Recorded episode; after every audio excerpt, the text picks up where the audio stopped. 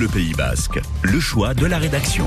C'est Léon Bonnat à l'honneur dans une exposition unique à Bayonne pour célébrer le centenaire de la mort de l'artiste. Le musée basque et le musée Bonnat et le ont réuni pas moins de 83 œuvres du peintre en une seule et même exposition.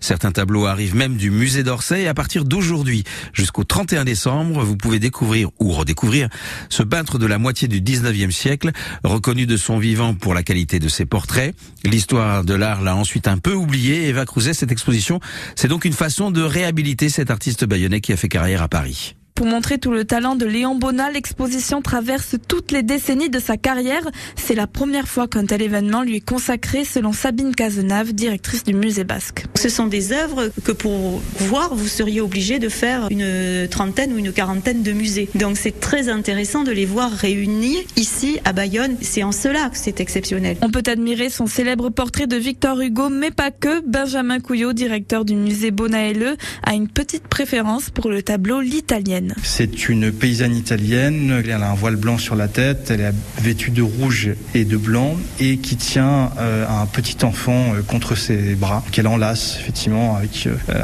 un, geste très tendre, vraiment une maternité très sentimentale. Cette œuvre est un condensé de tous les codes de l'artiste. C'est un tableau qui est très typique de Bonnat, avec ce fond sombre, neutre, avec ce travail de la lumière et en même temps ce travail de la matière qui joue sur les volumes. C'est un peintre qui s'inscrit dans une tradition de l'histoire de l'art qui la renie pas du tout et au contraire qui la revendique en tant que telle. Léon Bonnat, c'est aussi l'histoire d'un baïonné qui a réussi à Paris mais qui n'a jamais oublié ses racines. Yves Gald, adjoint au maire en charge de la culture. C'est un homme qui, tout au long de, sa carrière, y compris euh, au moment de sa plus grande gloire parisienne, n'a jamais oublié d'où il venait. Il revenait fréquemment à Bayonne, mais aussi en Guipuscoa, mais aussi à Saint-Jean-de-Luz. Il avait besoin de se ressourcer, il le disait beaucoup. Et il disait aussi que les premières lumières qu'il avait en tête, il les devait au Pays Basque et à Bayonne. Épreuve de son attachement à Bayonne, il lègue à la fin de sa vie sa collection personnelle à la ville et initie la création du musée Bonnat.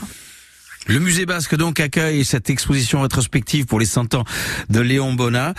L'exposition se poursuit jusqu'au 31 décembre prochain. Il vous en coûtera en tarif plein 8 euros.